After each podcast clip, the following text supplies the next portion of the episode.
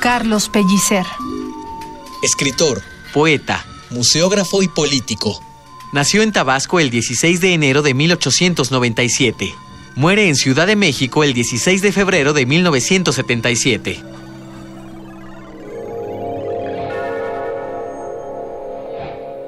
Estudio. Para J.M. González de Mendoza. 1.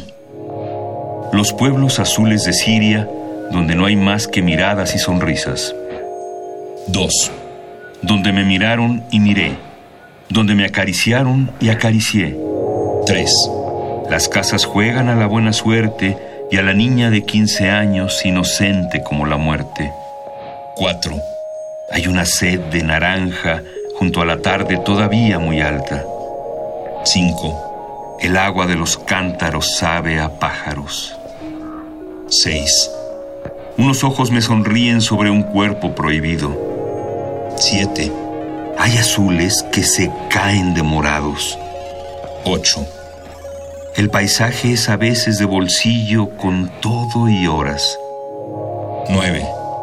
El amarillo junto al azul no cuesta caro. Un charco de cielo y un ganso. 10. Estoy en Siria. Lo sé por los ojos que veo puestos a la brisa. 11.